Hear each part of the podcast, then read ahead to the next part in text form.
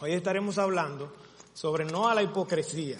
Y el pasaje que se leyó por el hermano Yonaris es de lo que estaremos hablando. Y ese pasaje empieza hablando a los escribas y a los fariseos. Dice que el Señor Jesucristo comenzó a decirle a, la gente y a los discípulos, en la cátedra de Moisés se sientan los escribas y los fariseos.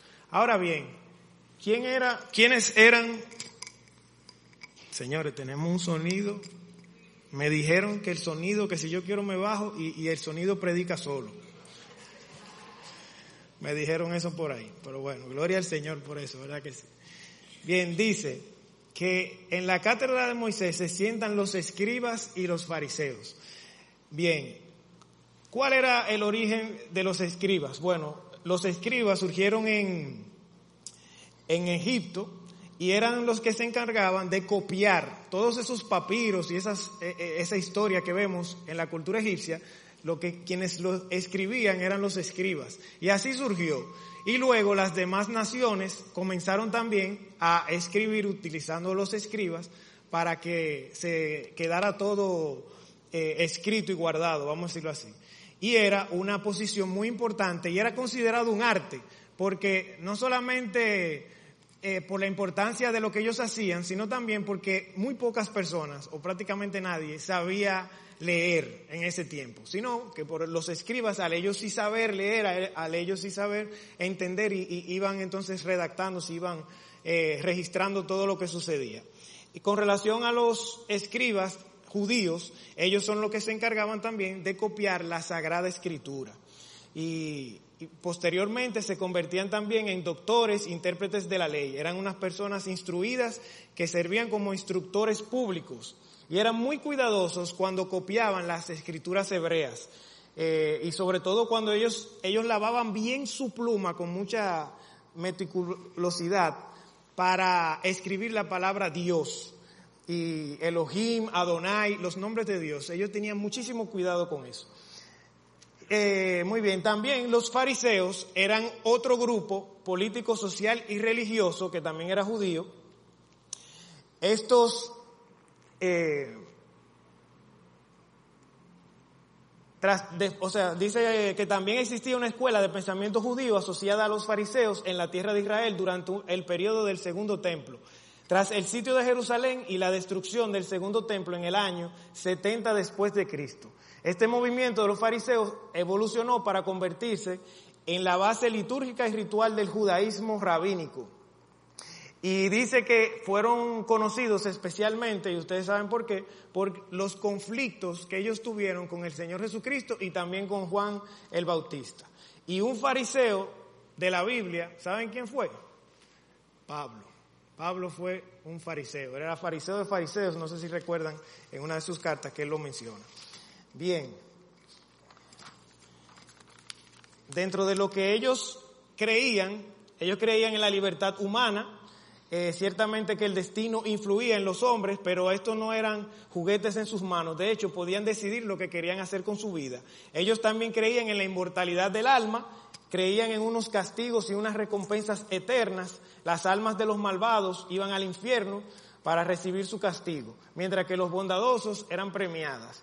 Creían en la resurrección, eh, también creían en la obligación de obedecer su tradición interpretativa y estaban dispuestos a obtener una influencia política en la vida de Israel y eh, contaron con cierto peso cuando Herodes, pero luego más adelante perdieron bastante influencia. Entonces vamos a ver alguna diferencia entre los escribas y los fariseos. Los escribas se encargaban de la escritura de los documentos importantes, los fariseos se encargaban de representar la nación. Eh, los escribas eran intelectuales, se ocupaban de los servicios secretarios, los fariseos conocían las leyes, instruían oralmente. Los escribas eran intelectuales eh, que se ocupaban de estos servicios y, mientras que los fariseos eran, eh, se ocupaban de los negocios.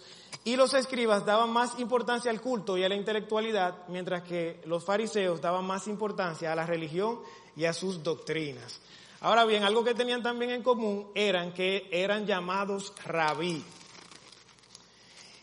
Eh, muy bien. Ahora, yo les voy a demostrar algo importante. Cuando nosotros leemos este pasaje, hay dos maneras de verlo. Hay dos maneras de verlo.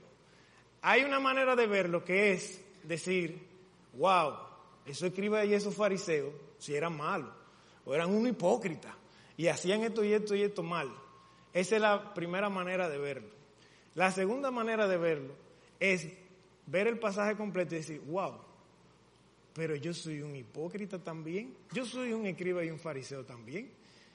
Y, y esa es la manera en que nosotros debemos ver este pasaje y entender que también el Señor nos habla a nuestros corazones a través de este pasaje. Dice un pasaje de la Escritura que toda la Escritura es inspirada por Dios, ¿verdad?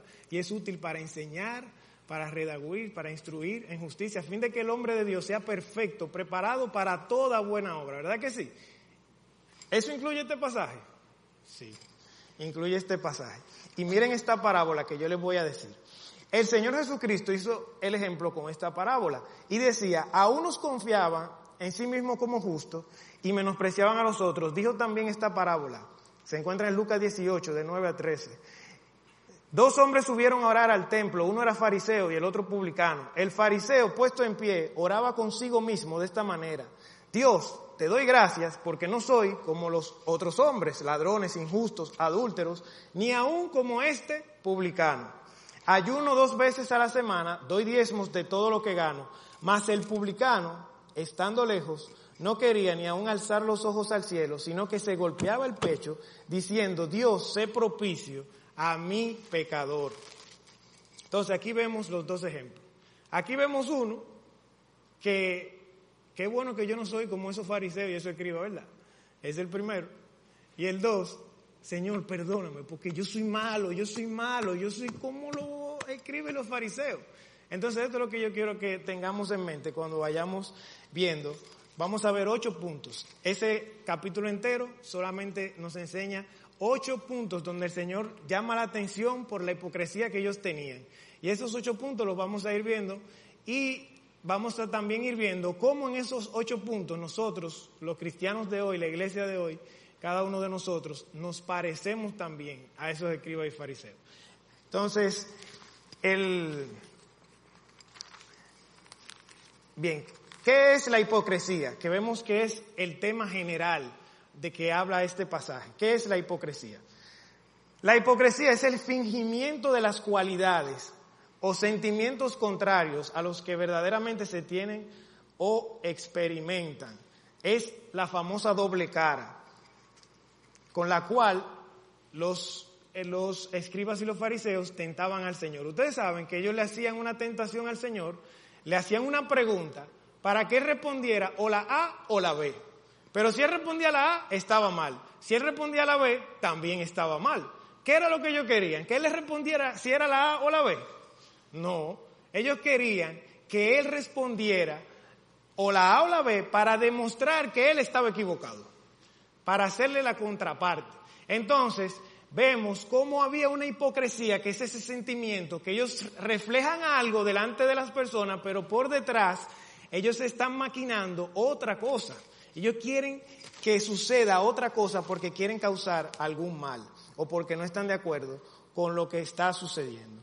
La hipocresía es la falsedad que demuestra una persona en sus acciones o en sus palabras, fingiendo o pretendiendo cualidades o sentimientos que en realidad no tiene. Proviene del deseo o necesidad de esconder nuestros sentimientos o motivaciones reales a los demás, proyectando una imagen falsa o irreal de nosotros mismos.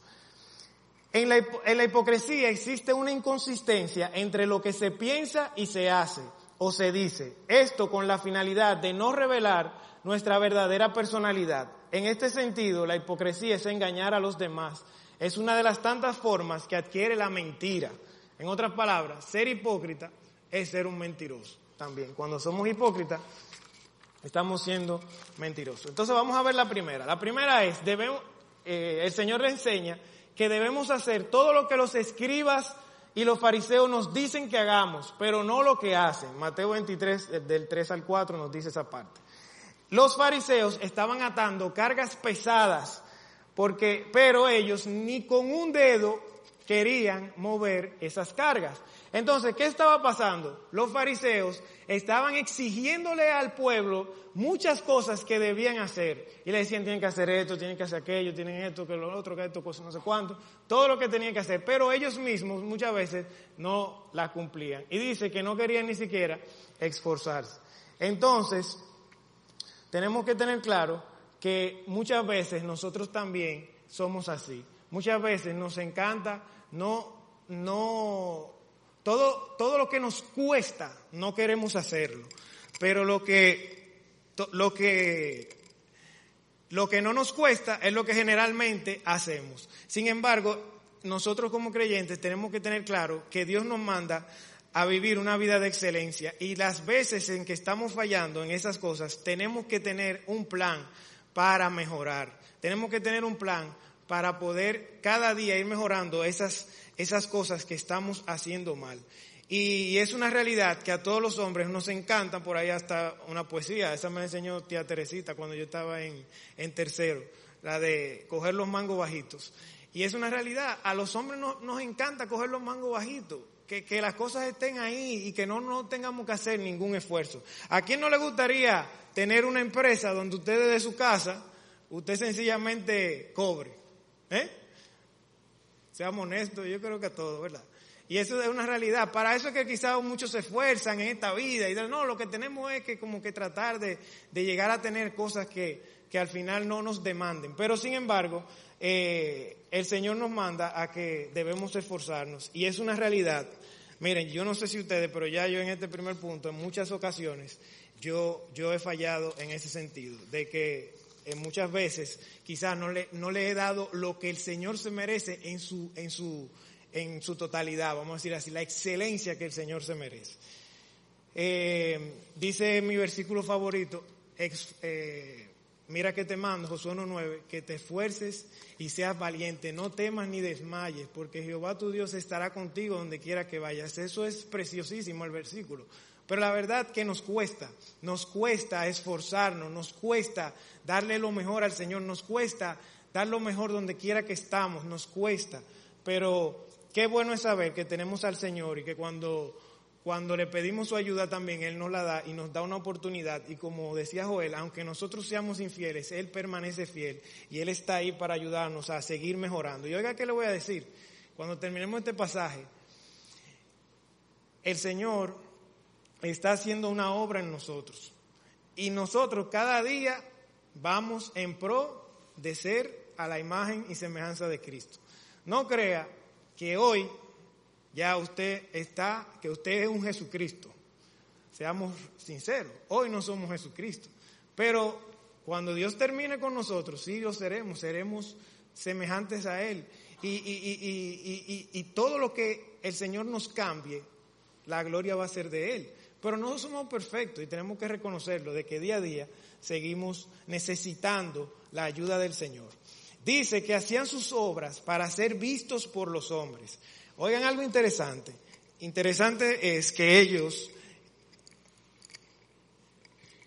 no sé si me están escuchando bien, yo sé que se oye como un poco bajito, se oye bien.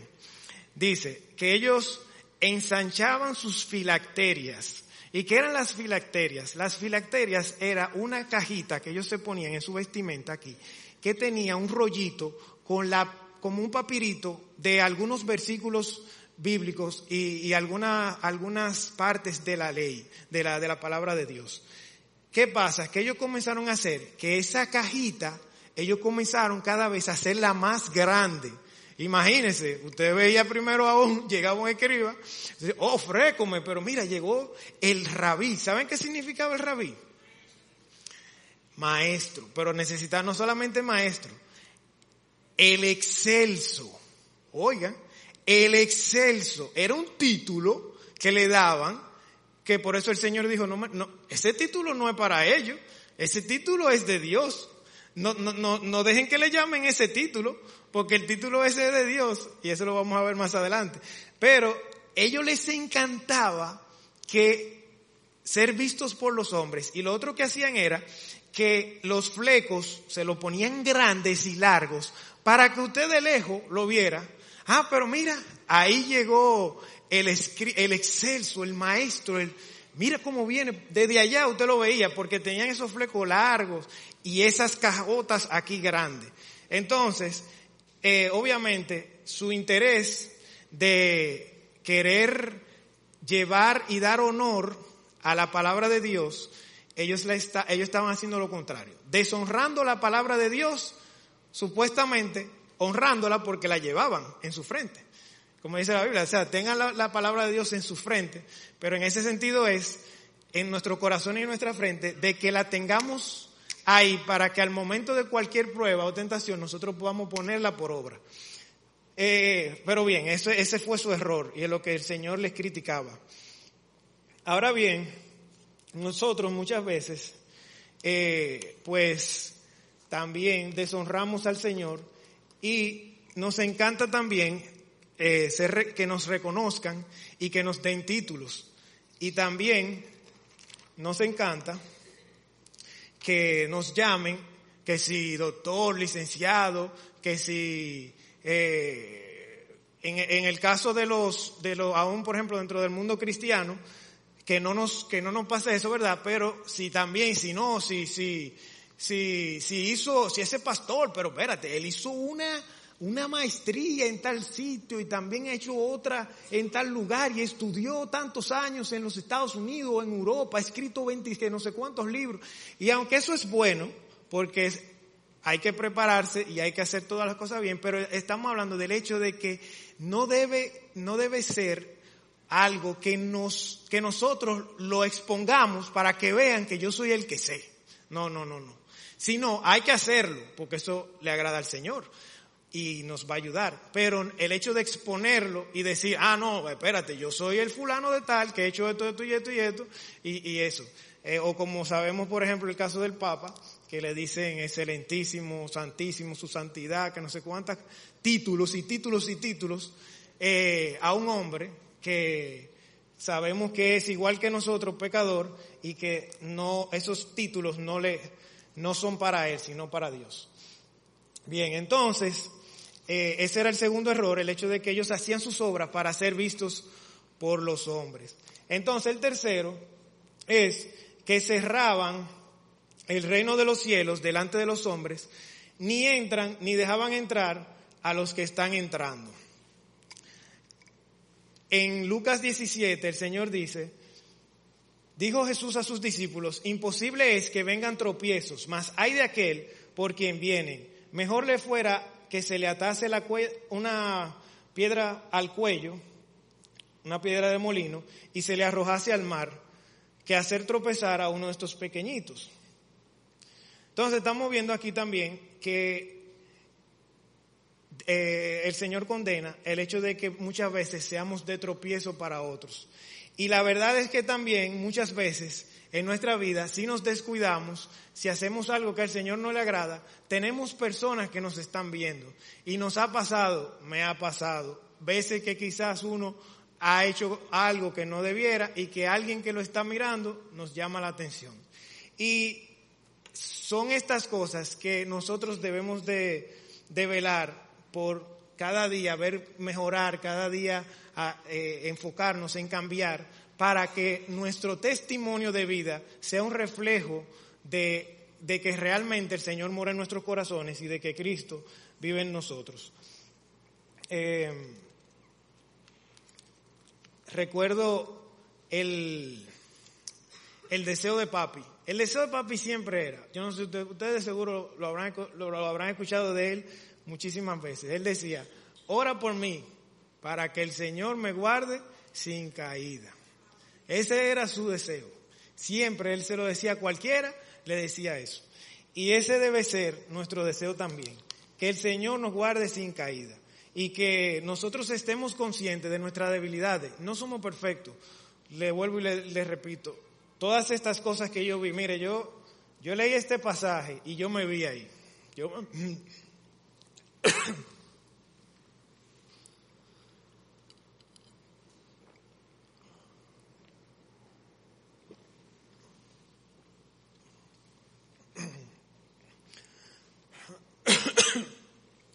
Bien.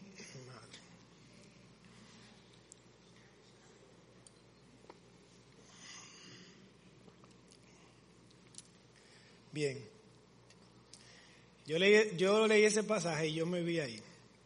Y me vi ahí porque fallaba en muchísimas de esas cosas. Yo decía, wow, pero que es increíble. Pero la verdad es que nosotros eh, somos humanos y pecadores. Y toda la gloria es del Señor. O sea, nunca esperen a alguien, en un hombre, que ese va a ser todo lo que usted quizá espera, o todo lo que quizá usted sueña, o todo lo que quizá usted quisiera que fuera. Los hombres vamos a fallar. Somos hombres. El que nunca falló fue el Señor Jesucristo. Y a ese que nosotros tenemos que seguir. A ese. Porque ese es el que nunca ha fallado. Entonces, eh, seguimos. El cuarto, ya vamos casi por la mitad. Devoran las casas de la viuda y como pretexto hacen largas oraciones. Quizá usted me diga, bueno, está bien, yo te compro que en los primeros tres eh, yo he metido la pata un par de veces, pero en este eh, devoran la casa de la viuda. No, pero espérate, yo no le he hecho daño a ninguna viuda, usted quizá diga. Bueno, yo sí le puedo decir que quizá usted no le haya hecho daño directamente, pero quizás sí le hacemos daño indirectamente. ¿Y cuándo usted le puede hacer daño quizás indirectamente? Bueno, mire, cuando muchas veces usted, por ejemplo, falla a Dios quizá con las ofrendas. Las ofrendas son utilizadas para ayudar a las viudas. Y nosotros si dejamos de ofrendar, entonces estamos dejando de, ayudar a las viudas. Esa es una manera de, quizás fallar en ese sentido. Eh, igualmente, quizás se haga una actividad o se haga, aquí hay ministerios que ayudan a las viudas, ayudan a los pobres, ayudan a los hermanos en necesidad, etcétera, etcétera. Quizá usted no viene y no participa, ni ora por eso. No, no, no. Ahí te está fallando indirectamente. Entonces, la idea es que también quizás, aunque no directamente, pero también hemos fallado quizá en ese punto también. Debemos de ayudar a los demás, es lo que nos manda el Señor. El quinto, recorren mar y tierra para hacer un prosélito y una vez hecho, le hacen dos veces más hijo del infierno que ellos mismos. Esto, un prosélito era un discípulo. Entonces ellos recorrían largas distancias para conseguir a alguien que quería ser escriba o fariseo. Pero una vez hacían ese discípulo, ese discípulo se volvía dos veces más hijo del infierno que ellos mismos. ¿Qué significaba esto? Bueno, que como ellos predicaban y no hacían, entonces también los discípulos de ellos también hablaban, exigían y no hacían. Y así eh, seguían siendo cada vez peor y lamentablemente, eh, como dice aquí, lo hacían más hijos del infierno que ellos mismos. Entonces nosotros también quizás muchas veces eh, nos toca quizás discipular quizás a alguien, muchas veces eh, le enseñamos la palabra del Señor o quizás en, algún discipulado, ya cuando nos toca quizás eh, hablar algunos temas profundos o algo, quizás si sabemos que nosotros estamos fallando, lo que hacemos es que nos excusamos en, esos puntos y no queremos como enseñarle eh, la real verdad de lo que dice la Biblia. y entonces, de alguna manera, nos excusamos y le damos como esa luz o esa eh, oportunidad de que ellos vean que quizás no, no hay que ser tan legalista, no hay que ser tan extremista. Mira, no hay que ser un cristiano eh, eh, tan, ¿cómo se llama esto? Extremista, vamos a decirlo así. fanático, era la palabra, tan fanático. Que venga todos los domingos así, en la mañana, en la tarde. No, no, no, tú puedes ir en la mañana, nada más, o qué sé yo, si eso es lo que nosotros hacemos. No nos excusamos, pero sabiendo que detrás de eso estamos siendo hipócritas, es una realidad, estamos siendo hipócritas y estamos faltando también en ese sentido. Entonces debemos enseñar el ejemplo de Cristo y con ese ejemplo también seguirlo, pidiéndole al Señor que nos ayude a, esforzarnos para seguirlo. Entonces el punto número 6 Diezman la menta, el eneldo y el comino y dejan lo más importante, la justicia, la misericordia y la fe. En este punto, ¿qué era el eneldo, la menta y el comino? Bueno, eso eran las ramitas. Ustedes saben lo que es la menta. La menta viene de una hojita. y, y es la hojita que usted la prueba y, se, y le sabe a menta. Entonces, son hojitas, son, son eh, eh, planticas pequeñitas, que eso era lo más, en otra palabra, lo más insignificante. Estaban diezmando al Señor lo más insignificante, lo que menos le costaba. Le estaban dando lo peor al Señor, lo peor. Eh, pero le decía el Señor, y están dejando lo más importante, la justicia, la misericordia y la fe. Ellos no estaban teniendo ni justicia, ni misericordia, ni fe. Entonces, eh, igual muchas veces eh, ofrendamos quizá al Señor de lo que nos resta. Eh, a veces nos pasamos horas y horas viendo series de televisión, horas practicando deportes, cosas que nos gustan, etcétera, etcétera. Pero entonces el domingo, que son dos horas en la mañana, dos horas en la tarde, ah, no, total, ya vámonos para la playa o vamos a hacer esto, vamos a hacer aquello. Y así miren, este templo que está lleno en la mañana, el domingo, si es que vienen muchos, entonces en la tarde ya hay muy pocos. O los miércoles todavía menos gente. Y así lo hacemos porque muchas veces menospreciamos o fallamos al Señor cuando dejamos de darle todo lo que Él se merece, sino que comenzamos a darle algo. Pero no la totalidad, no lo mejor, no la excelencia, sino que le damos algo, como para callar nuestra conciencia y sentirnos que ya con eso es suficiente. Eh, pero tenemos que esforzarnos y buscar la justicia, la misericordia y la fe, que es lo más importante. Tenemos que ser justos, ser misericordiosos y cada día pedirle al Señor toda la fe que vamos a necesitar para enfrentar cada día de nuestra vida, cada momento, cada prueba, cada situación. Entonces, vamos por el 7. Discúlpenme. Eh, el 7 es que ellos limpiaban lo de afuera del vaso, del plato, pero por dentro están llenos de robo e injusticia. Se mostraban justos a los hombres cuando no lo estaban. De igual manera, nosotros muchas veces eh, quizás nos ponemos esa capa. Y usted dirá, bueno, pero yo no soy un ladrón. Usted no puede decirme que yo soy un ladrón. Bueno, pero quizás eh, el Señor nos exige quizás que paguemos nuestros impuestos y a veces doblamos las siete curvas para no irnos por esa calle, que es la que nos tenemos que ir, que fue la que el Señor nos dijo. Por decir un ejemplo. Y cuando hacemos eso, entonces también estamos faltando. Eh, pero quizás no sea el Estado, quizás sea algún trabajador suyo, que el trabajador le dijo, mira, pero arregla eso, lo que vale son 10 mil pesos. 10 mil pesos, pero tú te estás volviendo loco, toma cinco y vete rápido, que no te voy a dar más. Le estamos también quitando eh, eh, eh, el trabajo, de, el pago de su trabajo, que era el que él se merecía por eso que él hizo. Quizá usted mismo, por esos 10 mil pesos, no lo hubiera hecho, por eso lo llamó a él. Entonces, a veces también cometemos esa falta y faltamos en ese sentido. esa es, ¿y qué debemos hacer? Bueno, debemos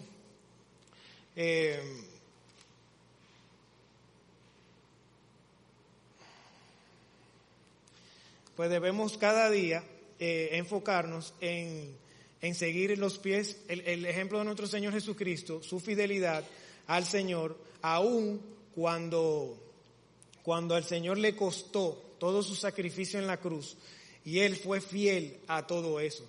Que si nos cuesta eh, lo que tenemos que hacer o, lo que nos están cobrando, bueno, paguémoslo. Si nos, nos toca pagar los impuestos, paguémoslo pero glorifiquemos al Señor en todo lo que el Señor nos pone por delante. Eh, y esto también, con relación, por ejemplo, a las cosas del Señor, muchas veces estamos siendo igual de hipócritas porque cuando nos cuesta, recuérdense que al principio decía que ellos ni con un dedo quieren hacer las cosas, nosotros somos iguales. Nosotros muchas veces no queremos hacer ese esfuerzo, esa demanda que el Señor nos está pidiendo. Bien, entonces, eh, ya vamos a pasar al 8, dice, buscan siempre la culpa en los demás con fines de juzgarlos. Y, y en este punto, miren, aquí no hay falla. Yo sé que todos hemos caído en este punto también. Buscar los errores en los demás. Qué fácil es. El hermano fulano está haciendo esto, hizo aquello. Mira, y eso es lo que nosotros decimos. Y la noticia comienza a correr como pólvora. El fulano, hermano fulano, hizo tal cosa, mira, cayó en pecado, hizo aquello. ¿Cómo? Ahí va el que usted se lo dijo, va donde otro. No va donde el hermano ni a decirle por qué, ni, ni déjame ayudarte, vamos a orar, ven, para que... No, tú no sabes que el hermano fulano hizo esto. ¿Cómo? Y él te dice lo mismo, tú no sabes. Señores, y eso se riega así. Pero, ¿qué nos enseña la palabra del Señor? Oigan, Mateo 7.1. No juzguéis para que no seáis juzgados, porque con el juicio con que juzgáis seréis, seréis juzgados, y con la medida con que medís os será medido. ¿Y por qué miras la paja que está en el ojo de tu hermano y no echas de ver la viga que está en tu propio ojo? ¿Cómo dirás a tu hermano, déjame sacar la paja de tu ojo y he aquí la viga en el ojo tuyo? Hipócrita, lo mismo que el Señor le decía a los escribas y fariseos. Hipócrita, saca primero la, la, viga de tu propio ojo y entonces podrás ver bien para sacar la paja del ojo de tu hermano. Muy bien. ¿Cuándo te ha visto a un hermano diciendo, no, tú no sabes que el hermano fulano, yo lo vi un día, que él llegó al templo y se puso a limpiar el baño y eso a él no le toca, tú sabes. Eso usted lo ha oído. Eso y muchas otras parecidas. No, nosotros no decimos lo bueno, nosotros nada más decimos lo malo. Pero lo bueno, y quizás no sea, tiene que ser algo muy, muy bueno para que usted diga, ah, no, el hermano tal, se sacó la lotería, que no la jugamos de paso. Pero bueno, eh, eh, eh, hizo tal, o sea, tal o cual noticia, algo que sea quizás súper bueno para usted decirlo. Pero las cosas que son buenas no se dicen generalmente. Lo que se dicen que es lo malo, aunque sea chiquito.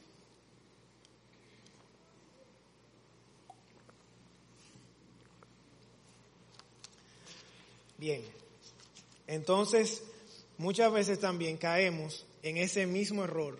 Juzgamos a los demás, pero no nos gusta que nos juzguen a nosotros. Él es el peor, él fue el que hizo, él es el malo, ese, ese hermano, yo no quiero saber de él. Pero ¿y usted? Somos, dice ahí, con la viga en nuestros ojos, sabiendo nosotros lo malo que somos. Y, y no hay nadie que sepa que usted es más malo que usted mismo. Porque usted que se conoce bien todo lo que uno, ha hecho y todo lo que uno realmente es. Entonces, y aún así, nosotros señalamos. Y, y ese dedo nunca, ah bueno, como decía eh, eh, creo que papi también lo predicó, que cuando usted señala, hay uno apuntando, pero miren, hay tres que se devuelven. o sea que somos tres veces peor. Y es así, esa es la realidad. Dice que, o sea, somos, somos, juzgamos, juzgamos a los demás, pero nosotros no nos gustan que nos juzguen. Entonces ya, vamos a ver un resumito rápido de las cosas que hemos visto y las similitudes entre los escribas y fariseos y los cristianos de hoy. Ellos eran respetados y llamados rabí, mi grande, mi excelso, y también como maestros. Nosotros nos encanta que nos den nuestros títulos de la sociedad y que la gente venga también, sepa que tenemos conocimiento bíblico y que nos manden a buscar para dar algún consejo. Eso es lo que nos encanta. Estos hicieron añadiduras a la ley y crearon maneras de burlarla y nosotros muchas veces eh, el conocimiento bíblico que tenemos y que mostramos no va acorde con lo que practicamos o vivimos. Siempre es una realidad que todo como cristiano, aunque usted sea cristiano, hijo de Dios, sabemos más de lo que aplicamos. ¿O me equivoco? Sabemos más Biblia de lo que obedecemos. Somos así. Y, así mismo hacían eh, los escribas y fariseos cuando ellos añadían cosas a la ley, pero también era para burlarla, para hacer otra cosa. Entonces, convirtieron la ley en cargas para la gente. Nosotros muchas veces exigimos que se nos cumpla la palabra de Dios, inclusive cuando tiene que ver con nosotros, pero no nos gusta someternos nosotros a la palabra de Dios. Dice que no tenían amor hacia los demás ni, ganas de ayudar, que no estaban dispuestos ni a ni siquiera mover un dedo para aliviar las cargas de los demás. La palabra de Dios se ha cumplido, aún en nuestros días el amor se ha enfriado, como lo profetizó el Señor. Eh, es muy raro ver el amor aún dentro, dentro del pueblo de Dios entre los hermanos en Cristo. Y no estamos dispuestos tampoco a ayudar a los demás o a servir en la iglesia si algo nos cuesta. Amaban también los aplausos de los hombres y los títulos. Igualmente nosotros hacemos lo mismo. Su religión era solo una fachada, eran hipócritas. En muchas ocasiones nuestra religión también se vuelve una fachada. O sea, el, el, hecho de que somos cristianos también se vuelve una fachada. Rechazaron a Jesús y se esforzaban en que nadie le creyera ni le siguiera aunque quizás no estamos rechazando a Jesús abiertamente, como los escribas y fariseos, sin embargo, nuestros ídolos, nuestra dejadez, nuestro estilo de vida mediocre, ha hecho que no cumplamos el llamado del Señor, ni de ser, de ser la luz y la sal que tenemos que ser. Rechazaron a Jesús, perdón, eh, eran miembros del concilio y poseían autoridad judicial para dictar sentencia en los tribunales de justicia. Hoy muchas veces hemos visto que los cristianos van, se han enfocado e ir en pos de, obtener el favor de los gobiernos y, y quizás buscar beneficios eh, en los gobiernos y en otros sitios para sacar beneficios propios. Eso lo hemos visto. Hay asociaciones de, iglesias evangélicas que están atrás de lo suyo, vamos a decirlo así. Cuando el Señor muchas veces no nos ha llamado a esto. Nos ha llamado a predicar a Cristo. Nos ha llamado a ser discípulos de Cristo, a ganar alma, porque el Señor viene pronto. A eso es que el Señor nos ha llamado. Y muchas veces nos desenfocamos atrás de cosas materiales. Ellos eran avaros y asalariados. No les importaban las ovejas. Muchas veces también nos enfocamos en nuestros tesoros terrenales en vez de nuestros tesoros celestiales. Y cuando, cuando ponemos en primer lugar eh, las cosas materiales, toda esta tierra, pues también descuidamos las cosas celestiales y, al Señor y su primer lugar que Él necesita en nuestra vida. Entonces, si ustedes se fijaron, somos igualitos, ¿o no? Somos iguales, somos pecadores y fallamos al Señor. Y tenemos que hacer como yo le leí la parábola al principio reconocer nuestras faltas para irnos de aquí justificados.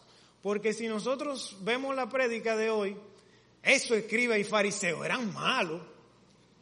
Pero yo, gracias Señor, que yo no soy como eso escriba y esos fariseos, porque mira, eh, de, los de los ocho puntos, yo creo que yo eh, eh, eh en uno, bueno, y ni tanto era.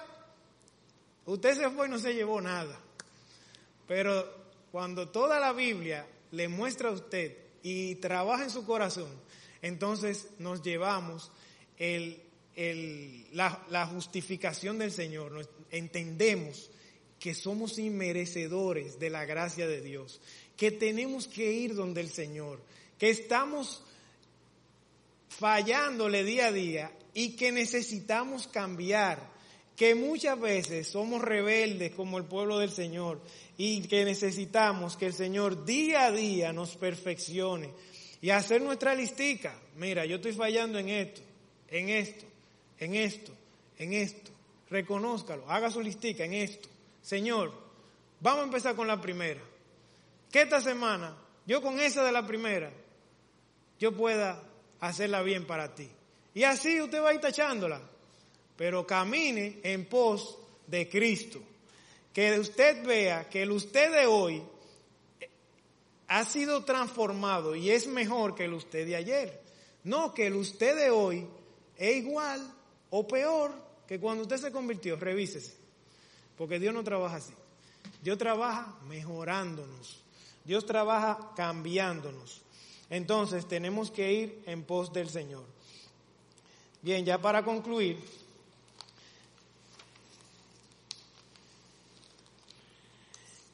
voy a leer este versículo que dice, eh, sed pues vosotros perfectos como vuestro Padre que está en los cielos es perfecto. Y la pregunta es, ¿cómo podemos ser perfectos si somos pecadores y fallamos constantemente? A pesar de que somos cristianos, hijos de Dios, seguimos faltando a su palabra, somos insuficientes. Bueno, necesitamos la presencia y el poder de Dios en nuestra vida. Eso, cuando vemos ese versículo, es un versículo como lo era la ley. ¿Qué nos apuntaba la ley? Saber que no podíamos cumplirla al 100%. ¿Y qué necesitábamos entonces? Un Salvador. ¿Verdad? Entonces es lo mismo. Cuando vemos esto, este versículo, nuestra medida, la perfección. ¿Dónde estamos? Debajo de eso. Seguro. Porque si no estaríamos en el cielo. Debajo de eso. Si nuestra medida es la perfección, nuestro ejemplo es Jesucristo, el perfecto. ¿Dónde estamos nosotros? Por debajo. Si yo me comparo con el hermano, puede que yo lo vea a él abajo de mí. Pero, o igual, pero no es eso. Nosotros estamos como el mofle. ¿Cómo que dice que está el mofle? Atrás, abajo y caliente. Cuando nos comparamos con el Señor, estamos mal. Entonces, así mismo, nosotros tenemos que, que buscar del Señor. Y oigan lo que dice Romanos 10.4, porque el fin de la ley es Cristo para justicia a todo aquel que cree. Entonces necesitamos poner nuestros ojos en Cristo, que Él es el autor y consumador de la fe, porque de esa manera todo lo puedo en Cristo que me fortalece. Entonces, el Señor se convierte, Él es en nuestro vacío, Él llena, nos llena y da plenitud. En nuestras carencias, Él nos suple. En nuestra muerte, Él nos da vida. En nuestra separación, Él nos reconcilia. En nuestro imperfecto amor, Él trae su perfecto amor. Y en nuestra hipocresía, Él nos hace transparentes para su honra y su gloria. Entonces, oremos. Padre, te damos inmensas gracias por tu palabra que ha sido predicada. Señor, nosotros nos conocemos y sabemos que te hemos fallado, te hemos fallado tantas veces, Señor. Hemos sido hipócritas, Señor, tantas veces eh, hemos caído, al igual que los escribas y los fariseos, hemos pecado, Señor, te hemos faltado. Sabemos que todavía no, somos perfectos, que te necesitamos, Señor. Te necesitamos en nuestra vida, necesitamos que tú nos sigas bendiciendo, nos sigas ayudando, que cada paso que damos, Señor, lo podamos dar a tu lado, contigo, buscando en ti el consejo, la sabiduría, el querer hacer tu palabra, Señor. Ten piedad de nosotros, Señor, conforme a tu misericordia, así como dice este Salmo 51 Conforme a la multitud de tus piedades, borra mis rebeliones. Lávame más y más de mi maldad y límpiame de mi pecado. Porque yo reconozco mis rebeliones y mi pecado está siempre delante de mí. Contra ti, contra ti solo he pecado y he hecho lo malo delante de tus ojos, para que seas reconocido justo en tu palabra y tenido por puro en tu juicio. He aquí en maldad he sido formado y en pecado me concibió mi madre. He aquí tú amas la verdad en lo íntimo y en lo secreto me has hecho comprender sabiduría. Purifícame con hisopo y seré limpio. Lávame y seré más blanco que la nieve. Hazme oír gozo y alegría y se recrearán los huesos que has abatido. Esconde tu rostro de mis pecados y borra todas mis maldades. Crea en mí, oh Dios, un corazón limpio y renueva un espíritu recto dentro de mí. No me eches de delante de ti y no quites de mí tu Santo Espíritu. Vuélveme el gozo de tu salvación y espíritu noble me sustente. Entonces enseñaré a los transgresores tus caminos y los pecadores se convertirán a ti. Líbrame de homicidios, oh Dios, Dios de mi salvación. Cantará mi lengua tu justicia. Señor, abre mis labios y publicará mi boca tu alabanza, porque no quieres sacrificios que yo lo daría. No quieres holocausto. Los sacrificios de Dios son el espíritu quebrantado, al corazón contrito y humillado. No despreciarás tú, oh Dios. Señor, bendícenos, cámbianos, trabaja en nosotros, Señor, cada día. Reconocemos nuestras faltas, Señor. Reconocemos que solo tú eres Dios. Y a ti sea siempre toda la honra y la gloria por los siglos de los siglos.